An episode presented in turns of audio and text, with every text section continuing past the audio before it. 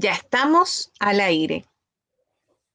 Bienvenidas y bienvenidos al ciclo de conversatorios para pensar nuestra región que inicia con esta su segunda sesión denominada Adultos Mayores. En esta oportunidad tenemos la participación de dos grandes mujeres. Por un lado tenemos a Yolanda Macías Mancilla, ella es jubilada del Servicio de Salud y pertenece al grupo de jubiladas de este servicio. Bienvenida Yolanda. Hola, buenas tardes. Muchas gracias por la invitación. Gracias a ti por dedicar este tiempo a participar. Y por otra parte, tenemos a Marianela Molina Mancilla. Ella es candidata a concejalía de la comuna de Coyhaique y militante de RD. Buenas tardes, Marianela. Hola, eh, gracias por la invitación. Gracias, tía Yola, por estar acá, por ocupar tu tiempo. Eh, y un saludo para todas y todos los que están atentos. Muchísimas gracias a ambas por estar en este espacio que sin duda va a ser un preámbulo de la extensa temática que abordaremos. Cuando hablamos de adultos mayores, evidentemente hay muchos temas que seguramente no vamos a alcanzar a tocar, pero que es, eh, es una posibilidad de conversar y de soñar a viva voz la región que queremos. Para iniciar, voy a dar una pequeña introducción que considero que, es importante hacer de cuál es el estado actual de las cosas, ¿cierto? los adultos y las adultas mayores en Chile constituyen un segmento social que históricamente ha sido vulnerado y también es vulnerable respecto de sus derechos humanos. Y esto es a causa de condiciones que son estructurales y son condiciones estructurales de desigualdad social que estas, por supuesto, constituyen afectaciones, ¿cierto?, al goce pleno y efectivo de sus derechos, es decir, no pueden gozar de sus derechos humanos tal como debiese ser. ¿Cuáles son estos factores que inciden? Pobreza, abandono, maltrato, sumado a situaciones de discapacidad, enfermedades crónicas o la condición natural de envejecimiento, que también eh, posicionan muchas veces a las personas mayores en situación de menoscabo. Ahora bien, si bien es cierto, toda persona es titular de derechos fundamentales, es preciso evidenciar que no todo ser humano se encuentra en la misma posición material para ejercer estos derechos. Porque, como les mencionaba, existen condiciones que son estructurales de desigualdad social que sitúan a grupos al interior de la sociedad en una posición de desventaja frente al resto de la comunidad, como es el caso de las y los adultos mayores. Por lo tanto, em, estos sujetos, ¿cierto?, deben tener un tratamiento especial en, el ordenamiento jurídico. Por lo que parece pertinente, ¿cierto?, eh, reconocerlos constitucionalmente en los derechos de las personas de tercera edad en la nueva Carta Magna, ¿cierto?, en la nueva Constitución. Ahora bien, acá hay un elemento que se cruza. La pandemia nos puso el foco, como pocas veces sucede en Chile, sobre las personas mayores. ¿cierto? Han sido protagonistas involuntarias de esta crisis sanitaria ¿Por qué? Porque han debido sortear distintos escollos, ¿cierto? Además de la ineficiencia en el control de la pandemia y, el temor, por supuesto, por otra parte, a contagiarse.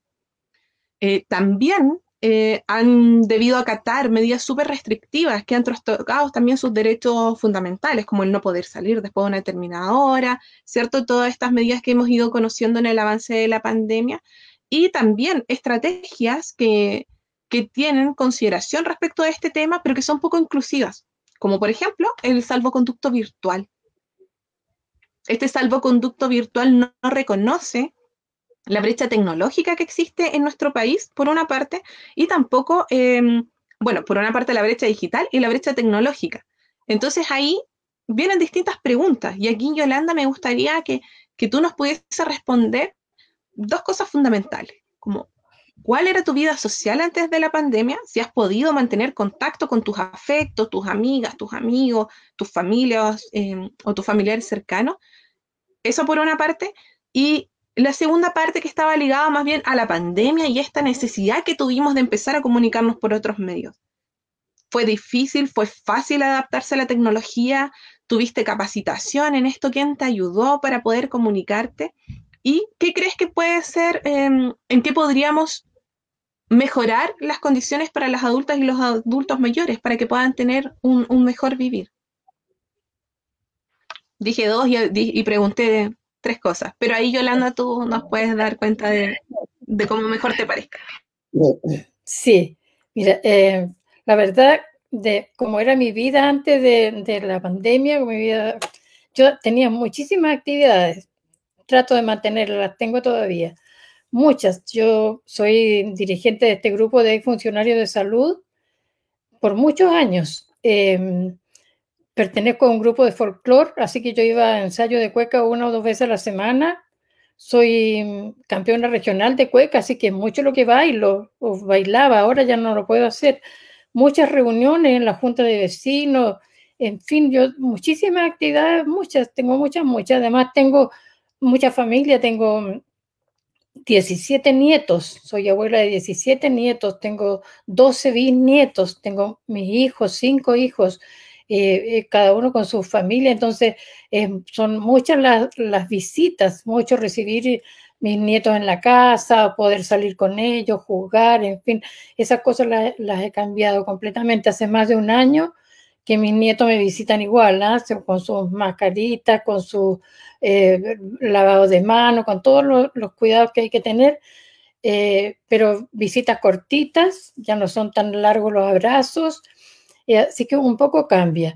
Con, mis colegas tratamos de mantenernos eh, en contacto por teléfono o por WhatsApp, con mi grupo folclórico también, con Senama, un poco con la municipalidad, pero por teléfono y me ha costado muchísimo. Para contestar igual la segunda pregunta, me ha costado muchísimo. Mis nietas me ayuda, ella me enseña, me, pero no, no puedo decir que sé mucho. Apenas contesto el teléfono recibo y contesto los WhatsApp, es todo lo que puedo hacer. Em, y eso de que en la tarde o en la mañana no podíamos salir las personas mayores de 70 años, eh, terrible, eso fue terrible, porque ahí yo ahí sí que me sentí mucho más encerrada porque no podía, hasta que un día nos dijeron puede salir, entonces salía yo a caminar en la mañana a las seis y media, siete de la mañana, con una de mis nietas a caminar una o dos horas en la mañana, eso era todo, no, no podía más.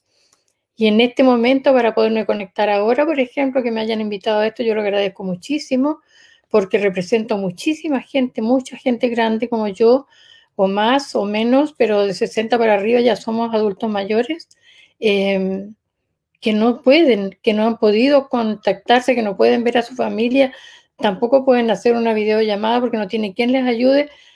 Bueno, es la pandemia, esto nadie lo esperaba, es terrible, pero yo creo que tenemos que ir caminando para arreglar esto, para ayudarnos un poquito, ayudarnos entre todos. Ustedes esto que están haciendo es una tremenda ayuda, así que no me voy a extender mucho más. Hasta aquí dejo esta, conversa, esta respuesta de las preguntas tuyas para no alargar mucho, pero desde le agradezco mucho porque esto me sirvió para que mi hija, mi nieta, en fin, me, contactaran y me tuvieran aquí en este momento.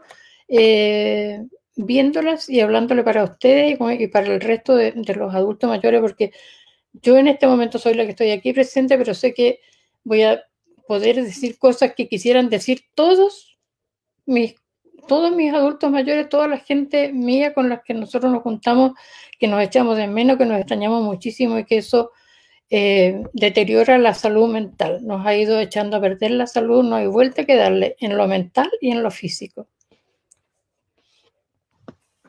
Qué tremendo lo que nos cuentas, Yolanda. Efectivamente, la pandemia nos ha, sacado distintas cosas a relucir.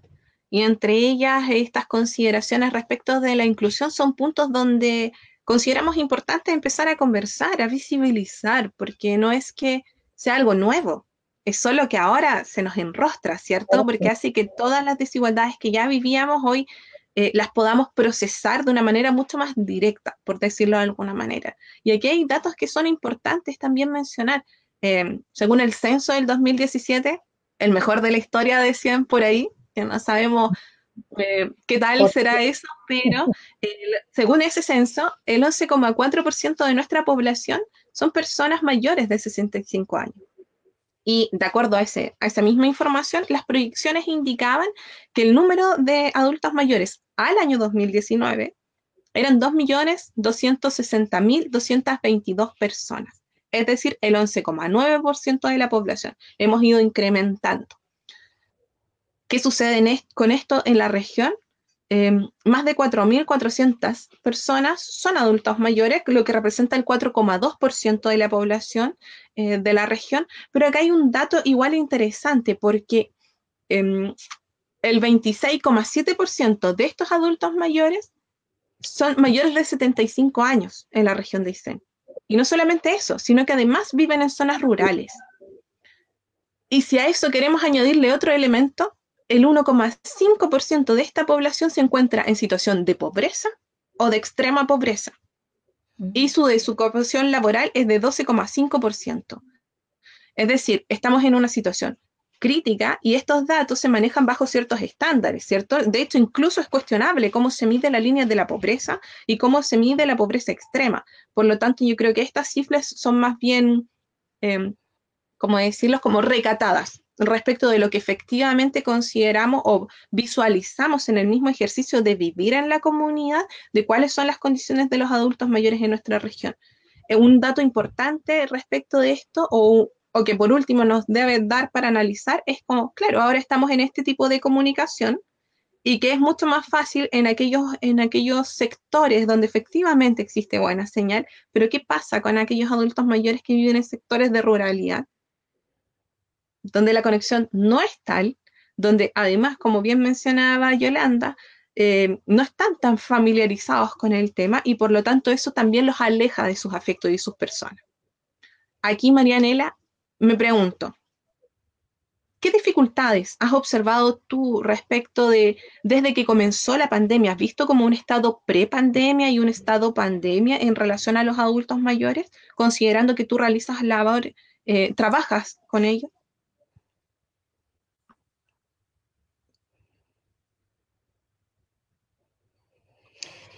Eh, hola, eh, bueno, primero aclarar un poco que no es que yo trabaje con adultos mayores. Eh, el año pasado, cuando comenzó la pandemia, a fines de marzo, eh, con, un, con un grupo de amigas y de amigos eh, visualizamos de que los que iban a tener más problemas con esa situación iban a ser los adultos mayores. Y nos juntamos para poder dar apoyo. Y en ese, en ese juntarnos y en ese ir a las a las poblaciones eh, a encontrarnos con adultos mayores que la estaban pasando mal, eh, vimos varias cosas. Primero, la incertidumbre, porque no hubo una buena información de parte del, gobierno, ya sea a través de la gobernación o a través de los municipios. Eh, no llegaba la información claramente a los adultos. Lo único claro que había era que los que eran mayores de, 75 años tenían que quedarse en la casa, que no podían salir. Y en ese comienzo, em, los adultos mayores tenían hasta la duda de cómo retirar sus medicamentos. La mayoría de nuestros adultos mayores usan medicamentos, entonces van continuamente al consultorio o al hospital. Nosotros cuando organizamos este grupo, eh, nos llegó incluso eh, desde afuera, porque como se cerraron las fronteras, muchas familias estaban preocupadas por sus adultos mayores. Eh, nosotros tenemos gran, muchas familias en Comodoro, por ejemplo, y sabes que nos ubicaban por el Face para que pudiéramos ubicar a sus papás que, que vivían solos en Coyhaique. Entonces igual fuimos, pudimos ser como un medio para poder ayudar a, diferentes abuelos, eh, disculpa, tengo esa mala costumbre, pero no se dice así, tenemos que decirle a nuestros grandes o a nuestros adultos mayores. Em, y la verdad es que, que, fue todo un trabajo em, y lo que nos fuimos dando cuenta en el camino es que los, casi todos nuestros adultos mayores tenían alguna, eh, algún problema. Por ejemplo, algunos eh, no escuchaban bien, por lo tanto no podían utilizar el celular, porque no escuchaban. Eh, algunos no tenían movilidad, no tienen buena movilidad y además muchos de sus cuidadores o cuidadoras, casi todas tenían trabajos informales y en el, en el transcurso de la pandemia han quedado sin trabajo. Entonces se vio mucho más, se vieron más empobrecidos y, y eso ha sido un tremendo tema porque la verdad es que ha costado que las ayudas lleguen donde se necesitan de verdad. Y ese es un problema que que hasta el día de hoy creo que está, está difícil. Y, lo otro que comentaba eh, la tía Yola acá es el tema de la salud mental. Eh, en estas visitas lo que más nosotros vemos es, que la gente quiere que tú entres a su casa, que entres a tomar un mate, pero no se puede, porque debemos mantener las condiciones, debemos, eh, eh, nosotros debemos cuidarnos y cuidarlos a ellos y a ellas porque hay que mantener las condiciones sanitarias. De hecho, nosotros utilizamos un protocolo que hicieron los médicos para preparar las canastas familiares. No es que lleguemos y hacemos canastas así nomás, se hace con un protocolo, y ha sido bien, eh, fue bien conflictivo en un comienzo porque mucha gente no entendía que había que utilizar un protocolo para preparar las canastas. Y em, la verdad es que, que, tú te vas dando cuenta que em, hay distintos registros de adultos mayores que necesitan la ayuda, porque algunos, eh, en algunos registros consideran eh, más de 60 años, en otros más de 65, en otros más de 75. Entonces, hay diferentes registros de los diferentes servicios públicos, sea del Ministerio de Desarrollo Social, de la gobernación, del municipio, y, se ha visto como mm, que, que no se ha juntado la información para que llegue eficientemente a los adultos mayores.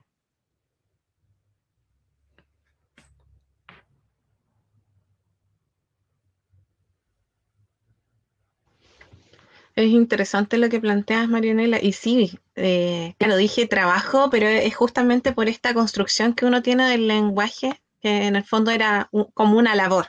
Ahí ya eh, en el fondo me quería referir a eso, pero sí, efectivamente ahí no fue tan precisa la palabra. Em, sí, es interesante lo que mencionas porque justamente em, las y los adultos mayores, así como gran parte de la población, pero particularmente esta incertidumbre, que está dada porque em, no se consideran, ¿cierto? No sé, eh, Yolanda, quizás tú me puedes ahí dar alguna información si es que acaso eh, existe o existió algún tipo de consulta respecto mm, de cuál era el estado de las y los adultos mayores o de cómo estaban sobrellevando esta pandemia, si ha existido focalización respecto de eso, em, porque me queda ahí más, que una duda, diría yo, que sabemos que existe en Chile esta idea del viejismo, ¿cierto? Que es esta discriminación por motivo de edad y que le ponen en valor ciertas vidas. ¿Y cuáles vidas se ponen en valor? Diría Rita Segato, la del hombre, joven, adulto, blanco, de ciudad, heterosexual y vigoroso. Entonces, todos aquellos que seríamos los otros, somos otra clase de ciudadanos y ciudadanas que muchas veces se ven relegadas sus necesidades y sus demandas. Y por lo tanto, como se ven relegadas sus necesidades y sus demandas, ni siquiera se les consulta. Entonces se toman decisiones pensando que es lo mejor para estas personas que son consideradas como pasivos o que no tienen autonomía para decidir, en vez de considerárseles eh, titulares de derecho. En ese sentido, Yolanda, cuéntame, ¿de qué manera crees que esta categorización, ¿cierto? De como sujeto de, más, más que de protección, como sujetos de, de caridad, hacia los adultos mayores crees que ha afectado o no, ¿cierto?, el ejercicio de estos derechos.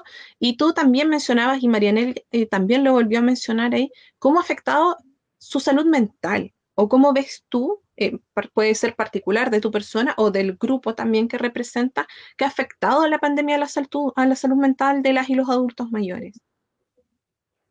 Sí, ha afectado muchísimo. Sí, eh, la verdad es que como eh, lo hemos dicho tantas veces, nadie estaba preparado para esto. Entonces pensaron eh, a lo mejor con la mejor de las intenciones de que a los viejitos había que dejarlos ahí, eh, cuidarlos, porque muchas son las recomendaciones, que el lavado de mano, que la mascarilla, que nos salgan los adultos mayores, pero no nos preocupamos de que cómo se, cómo se, cómo vive el adulto mayor ahí dentro de su casa encerrado tanto tiempo. Eh, por ahí faltó que, nos, que se preocuparan un poco de enseñarnos a vivir encerraditos, a vivir solos, porque mm, son muchos los solos. Yo no me quejo, yo empecé diciendo que yo no me quejo, que tengo una familia maravillosa, pero son muchísimos los adultos mayores que están solos y que están muy enfermos. Yo he visto en estos últimos días colegas mías con serios problemas de salud mental porque no tuvimos eh, el acierto de ir, de preocuparnos a tiempo, de, entretenerlos en algo. el hecho de llamar por teléfono, de saber hacer de repente llegar una tarjetita, a lo mejor no era mucho lo que necesitamos que nos hicieran llegar de regalos, de cosas materiales, pero un saludo cariñoso, una preocupación un poquito más, más, más seguido, no, no solamente para el día del anciano o el día del cumpleaños, eh, no, un poco más necesitamos eso. Lo de la salud mental fue porque nos descuidaron, nos dejaron solo, entonces faltó contención ahí y nos falta todavía, yo creo que no, está, no es tarde, ¿sí? Eh, porque esto ya es mucho, esto ya es algo, lo que ustedes están haciendo ya es algo, nos están viendo, estamos siendo visibles, porque hemos sido por muchísimo tiempo los mayores medio que pasamos desapercibidos para muchísima gente, para las autoridades, para los que hacen los arreglos, las leyes y todo eso. Así que yo creo que el hecho de que nos vean, que nos visibilicemos ahora, vale la pena de darle los espacios, darle la importancia y empezar a, pedir un poco más de, ayuda, saber que estamos, estamos visibles, que necesitamos cosas que somos capaces de percibir cuando nos quieren, cuando nos ayudan, cuando nos, nos dan una palabra de alivio, una palabra, necesitamos palabra para levantar el ánimo, para sentirnos un poco más, porque somos personas, somos útiles, eh, sabemos hacer muchas cosas, eh, tenemos mucha experiencia, podemos ayudar a los demás con lo que nosotros hacemos, con lo que nosotros sabemos, también podemos ayudar y podemos estar al servicio de mucha gente, pero en este momento eh, estamos un poquito descuidados. Así que eso sería, pero no nos desanimemos, busquemos la manera, ya que ustedes están en esto, los futuros concejales, la gente que va a estar trabajando por la salud, por la comunidad, por este Chile que lo necesitamos sano y, bueno, en paz, tranquilo, que trabajemos para ayudarnos mutuamente. Muchas gracias, Yolanda, por ese mensaje igual, porque cuando empezamos a hablar de la pandemia y las necesidades, evidentemente uno se va entristeciendo porque ve tanta desigualdad, tanta, tanta desigualdad, tanta precarización, que, es evidente que, hay tanto por cambiar. Pero estamos justamente en, un proceso donde estamos, tenemos la posibilidad histórica de avanzar. Y hacia allá también hay que pensar que es evidente que, que, por ejemplo, pensando en adultos y adultas mayores, necesitamos mejores pensiones, necesitamos mejor salud, eh, mejor salud también mental, entender la salud como un elemento integral que propende, ¿cierto?, que la persona esté sana, mente sana, cuerpo sano. Pero además, y si bien estos son elementos cruciales cuando pensamos en, en este segmento etario, también hay que dejar de reducirlo a solo eso, porque justamente son más las necesidades y necesitamos abarcarlas, abrir la discusión a educación, abrir la educación, eh, la, perdón, la discusión a vivienda, a cuidados de largo plazo, Ahí algo mencionaba Marianela de lo que ha sucedido respecto de los cuidados. ¿Quién se hace cargo de los cuidados cuando no hay quien cuide? Ese tipo de cosas son necesarias empezar a conversarla y discutirla. ¿Qué sucede con el urbanismo y adultos mayores? Yo conozco casos, mi, suegra, por ejemplo, se ha caído no sé cuántas veces en la calle.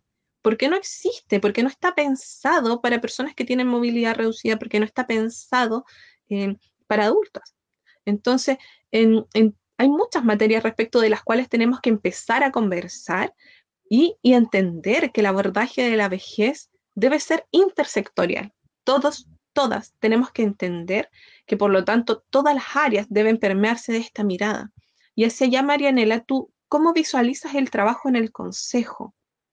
Em, ¿Cómo puedes, em, qué elementos consideras fundamentales que se podrían llevar o hacia dónde se puede enfocar esta línea o esta mirada que, planteo que debiese ser como más intersectorial. No sé si estás de acuerdo con eso o cómo lo visualizas tú. Eh, Sí, yo estoy de acuerdo que tiene que ser una mirada de que abarque distintos sectores, pero creo que específicamente desde el Consejo em, debemos revisar eh, nuestro registro que tenemos de adultos mayores.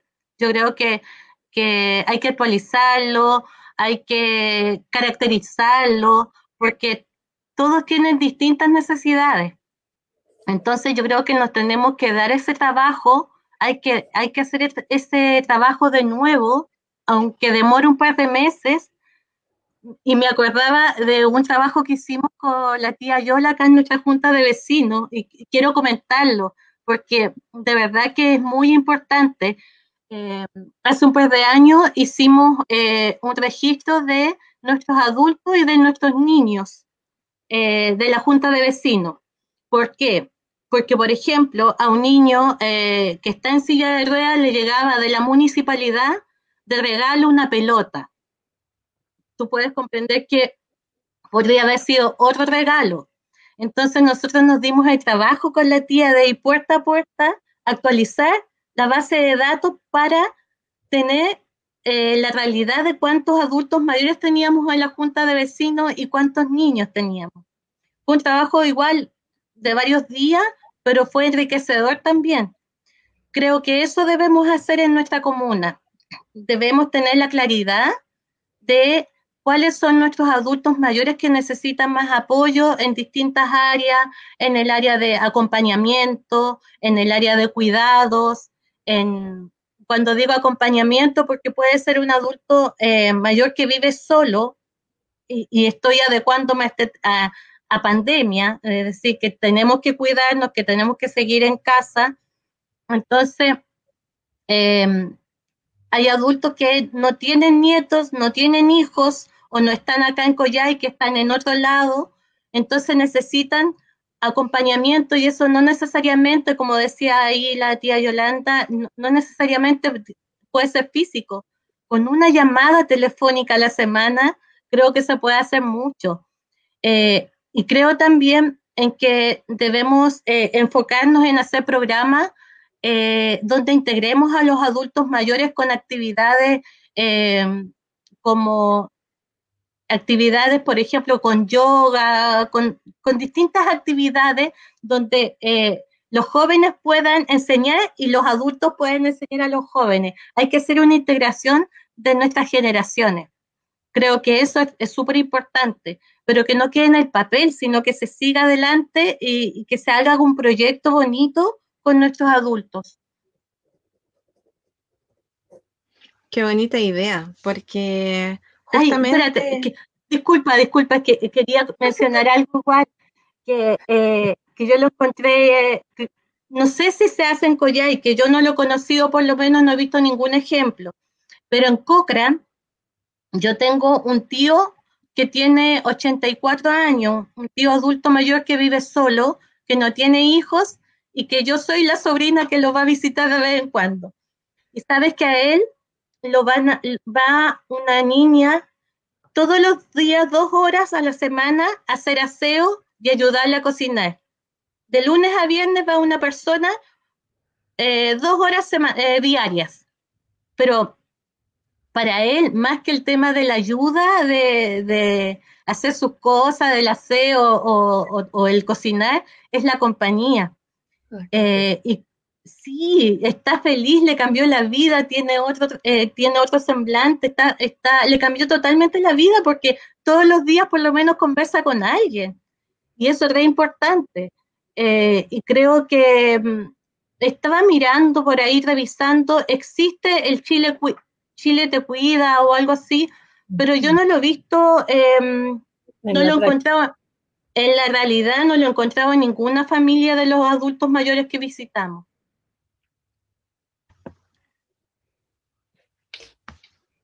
Ahí me, quedo con esa sensación de, la contradicción, ¿no? De que en el fondo eh, hay bonitas experiencias que se podrían replicar, pero que al parecer son eso, experiencias como las menos, ¿no?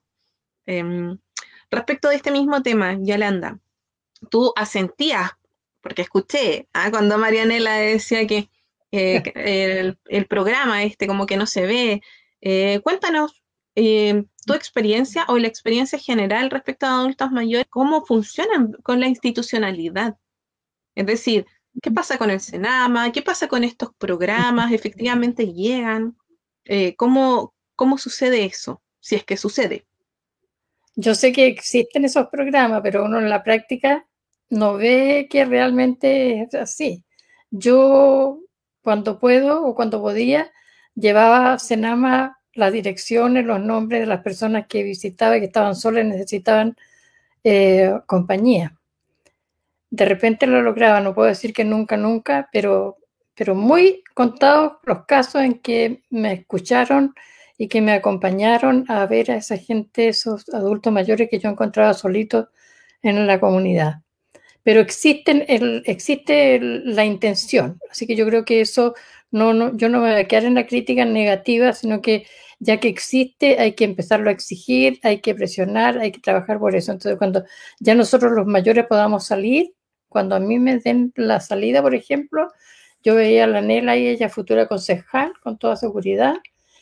Ciudad amigable, Empecemos a arreglar las calles, emparejemos las calles, por favor, que no es solamente la mamá o la abuelita de, un, de una de ustedes. Eh, eh, Yarela, parece que dijo que algún familiar se ha caído muchísimas veces en la calle. Son muchas las experiencias, muchas de gente que se ha accidentado y que no han recuperado su salud desde el día que se cayeron en, la, una calle porque tropezaron con un espacio donde se, no había una baldosa. Así que eso es lo primero, una ciudad amigable. Está escrito igual, está en los proyectos. Yo sé que está en todos los papeles de la municipalidad, en todos los planes está que ciudad amigable y hablamos de Coyhaique, ciudad amigable. Lo que menos tenemos en Coyhaique es ciudad amigable. Cada uno si puede arreglar su hereda, la emparejamos nosotros solitos. Nadie nos ha emparejado eso.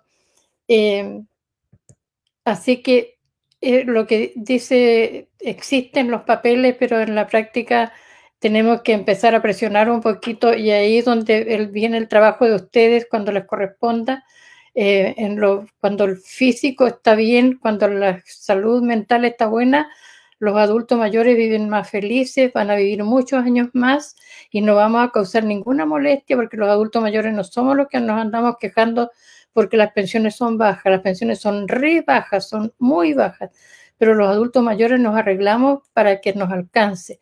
Cada uno teje, borda, los caballeros, los, viejitos, los hombres, igual hacen sus trabajitos, sus manualidades en la casa, eh, trabajan la tierra, la mayoría de, de, hombres y mujeres, siembran en sus huertas, hacen jardín, siembran sus propias lechugas, zanahorias, papas, Así que en eso nos ayudamos. Por eso no nos quejamos mucho, pero la verdad es que las pensiones son muy bajas, muy bajas, es increíble. Nosotros, la mayoría de los adultos mayores vivimos en la extrema pobreza según los, números tan bonitos que hay gente que sabe hacer esas estadísticas, esas cuentas.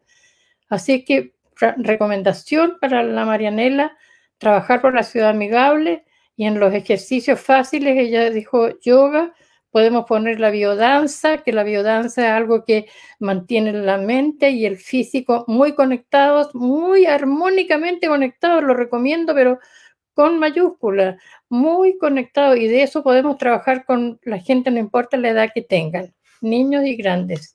Así que eso por, por ahora me surgió una duda sobre inmediatamente respecto a lo que hablaba Yolanda. Efectivamente, claro, tenemos que, avanzar en positivo, ¿cierto? Ya el diagnóstico ya lo tenemos listo, sabemos cuál es nuestra situación actual y yo creo que seguir dando vueltas ahí solo nos deprime y nos pone triste. Entonces, eh, pensando en positivo, em, Yolanda, ¿qué esperas en, en este nuevo proceso, en este nuevo proceso constituyente? ¿Ves alguna forma de ligar ahí eh, los aspectos que tú ves deficientes o no ha sido un proceso en el cual has estado tan, tan involucrada? Cuéntanos un poco de eso. No, la verdad es que yo no he estado muy involucrada. Yo eh, miro de lejos, observo, leo y escucho, pero tengo mucha fe, tengo mucha esperanza. Yo sé que hay gente nueva, hay muchos jóvenes, mucha gente que, que vive, que conoce, que, que, ha palpado toda la realidad que hemos vivido durante muchos años. Así que yo creo que viene una mejoría, viene un arreglo. los constituyentes tienen que, y ya han escuchado muchos conversatorios, porque para llegar a ser constituyente eh, o para estar como candidato postulándose, eh, han ido a muchísimos lugares, conocen mucha gente, han hablado con, y, y, se llevan casi como vividos los problemas de los demás.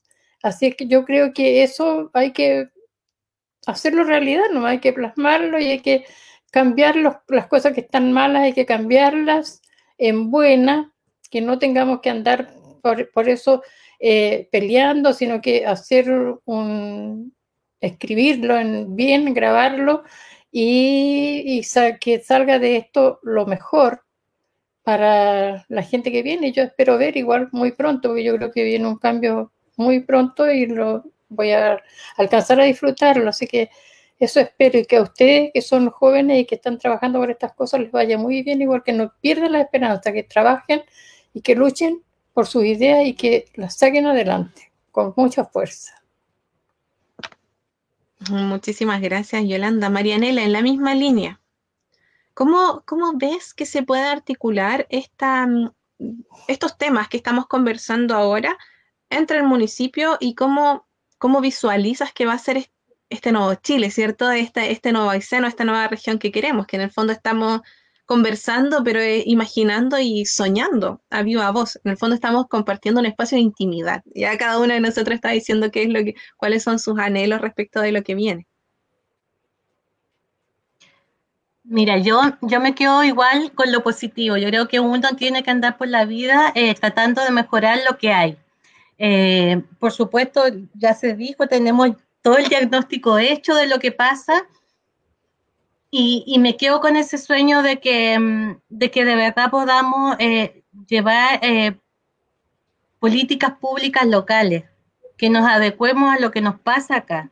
Eh, creo que se pueden hacer hartas cosas desde el Consejo.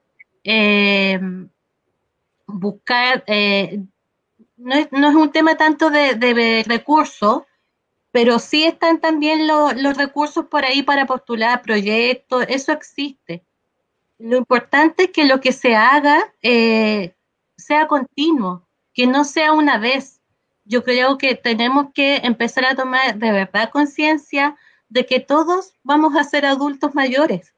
Entonces tenemos que desde ahora mirar nuestra comunidad para que todos estemos mejor y eso significa cuidar a nuestros adultos mayores ahora, eh, ir haciendo esa integración que yo te decía. Yo, yo creo firmemente en que debemos de alguna manera integrar a nuestros jóvenes con, con los adultos, sobre todo porque tenemos adultos mayores que no tienen esos vínculos, que no tienen hijos acá o no tienen nietos o bisnietos.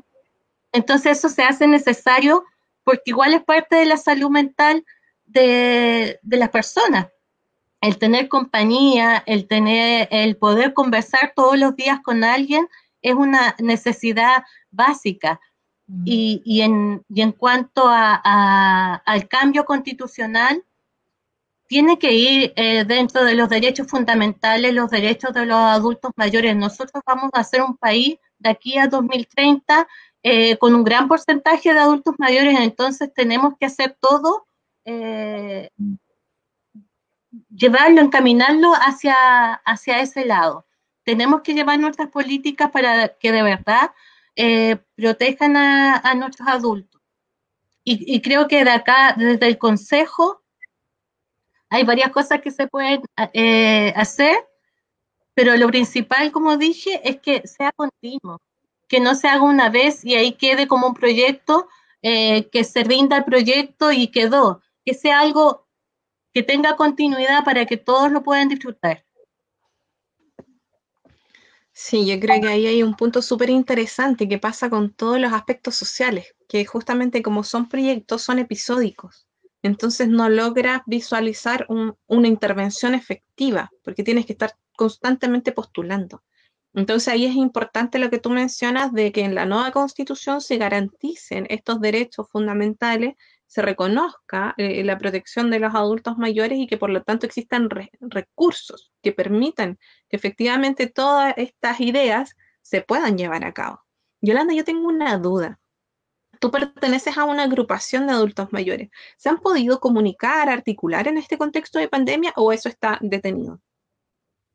Eh, no sé, reuniones no tenemos, eso está detenido, pero sí estamos comunicados. Nosotros nos esforzamos para comunicarnos, saber cómo están, el que necesita algo, estamos acercando ayuda, eh, pero como te digo, haciendo uso de la familia, de los amigos, de los vecinos, buena gente, eh, con esos, con, usando esos medios, no, no tenemos otros, no hemos por ejemplo, lo de la municipalidad, la leña, ahora nomás que nos dan en este momento los dos metros de leña de la gobernación picada para el adulto mayor, que es un trato especial que agradecemos y que reconocemos muchísimo porque de repente ir a entregar en trozos muy grandes que los viejitos que viven solos eh, no pueden picar leña, pues si a esta altura uno tiene que, por más que quiera mantener el estado físico, eh, es muy difícil que puedas picar leña.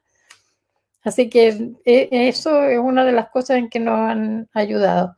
Pero el, contacto con la gente que yo conozco, los grupos que pertenezco, porque yo pertenezco a mi adulto mayor de ex funcionario de la salud, a, un grupo folclórico, a la junta de vecinos. Así que eh, tratamos de, mantenernos más o menos en contacto.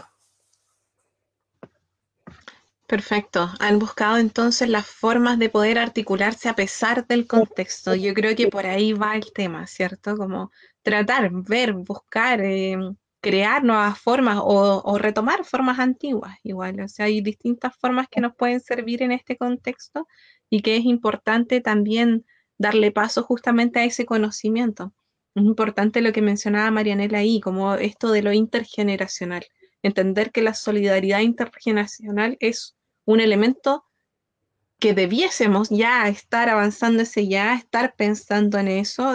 Ha sido tema respecto de las pensiones, ¿cierto? Con el sistema tripartito que se propone desde la coordinadora no más AFP y que tiene ese foco, justamente de entender que vamos teniendo autonomía progresiva en la medida que, que vamos avanzando, ¿cierto? Entonces, a medida que vamos avanzando en edad, vamos teniendo distintos requerimientos y distintos em, manejos de nuestra autonomía. Y eso es así, ¿cierto? Entonces, reconocerlo es, el primer punto. Chiquillas, algo, este, este es el momento, vamos en 42, 40 segundos. Eh, cuéntenme, algo que quieran mencionar, algún punto que consideren importante y que, no sé, se nos fue entre medio de la conversación, ya llevamos 40 minutos, algo importante. Dudas, consultas.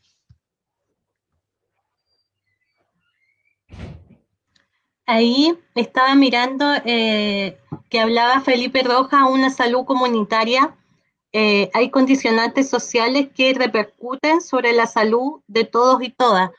Importante eso porque creo que, que, que todo lo que podamos hacer en colectivo siempre va a ser mejor. Todas las cosas que podamos hacer en colectivo eh, tiene un trabajo que se va haciendo con cariño se va uno conociendo, va compartiendo y, te va mejorando y mm, creo que eso es primordial eh, con los adultos mayores, que sea todo, eh, tú mismo lo decías, eh, tía, que, que tú en este contexto de pandemia donde no te puedes juntar con tu grupo físicamente, pero si están en contacto, sea telefónicamente, y, y, y el otro, el que está al otro lado, sabe que puede contar el uno con el otro, eso yo creo que es, eh, es sanador. El, que tú sepas que puedes contar con alguien en un momento difícil, eso te sana, eso te ayuda a, mantenerte por lo menos eh, mejor que el que está solito. Eso yo creo que es muy importante. Sí, pues tenemos que ver también de que esta, esta región es una región muy especial, muy diferente, muy distinta a todas las otras regiones. Entonces aquí los patagones, los coyhaiquinos, la gente de, la Patagonia, de esta región completa, eh, somos como más, más cálidos, más, más buenos para conversar, más buenos para, para juntarnos a tomar mate, a hablar de la familia. Estas cosas las hemos perdido, hemos perdido un año y un poquito más de, eh, yo no sé si las iremos a recuperar eh, pronto, si nos mejoraremos, se pasará todo esto y podremos de nuevo tomar esa, esa manera de vida que eso hace que nos mantengamos más sanos, porque aquí yo creo que somos mayores eh, muy sanitos. Yo encuentro entre todos mis colegas, la gente grande que yo conozco, muy buenas personas. Uno a la casa del, adulto mayor que llegue, son pero cariñosos, demasiado cariñosos, demasiado atentos. Eh, y eso eh, se extraña, se echa de menos en este momento que con, el encierro, con el estar un poco más distante de las otras personas. Espero que lo recuperemos pronto, así que, bueno, yo creo que ya estamos llegando al finalizar este, esta conversa. Em, tengo que agradecer, no puedo dejar pasar este ratito, no, ya sé que no me alcanza pues, para decirle muchas gracias a ustedes que hacen estas cosas y que hagan, que sigan en esto, que hay que difundir un poco más, hay que hablar un poco más de los adultos mayores, eh, que no es tan difícil no somos tan personas extrañas, raras, difíciles de, manejar, de convivir, de agradar. Yo creo que no es tan difícil. Si hay gente joven como ustedes, se habrán muchos más, así que busquémonos, encontrémonos entre todos y hagamos un Coyhaique, una Patagonia digna y los que tengan en sus manos eh, trabajar por la regionalización también tienen que poner un énfasis en esas cosas, por favor.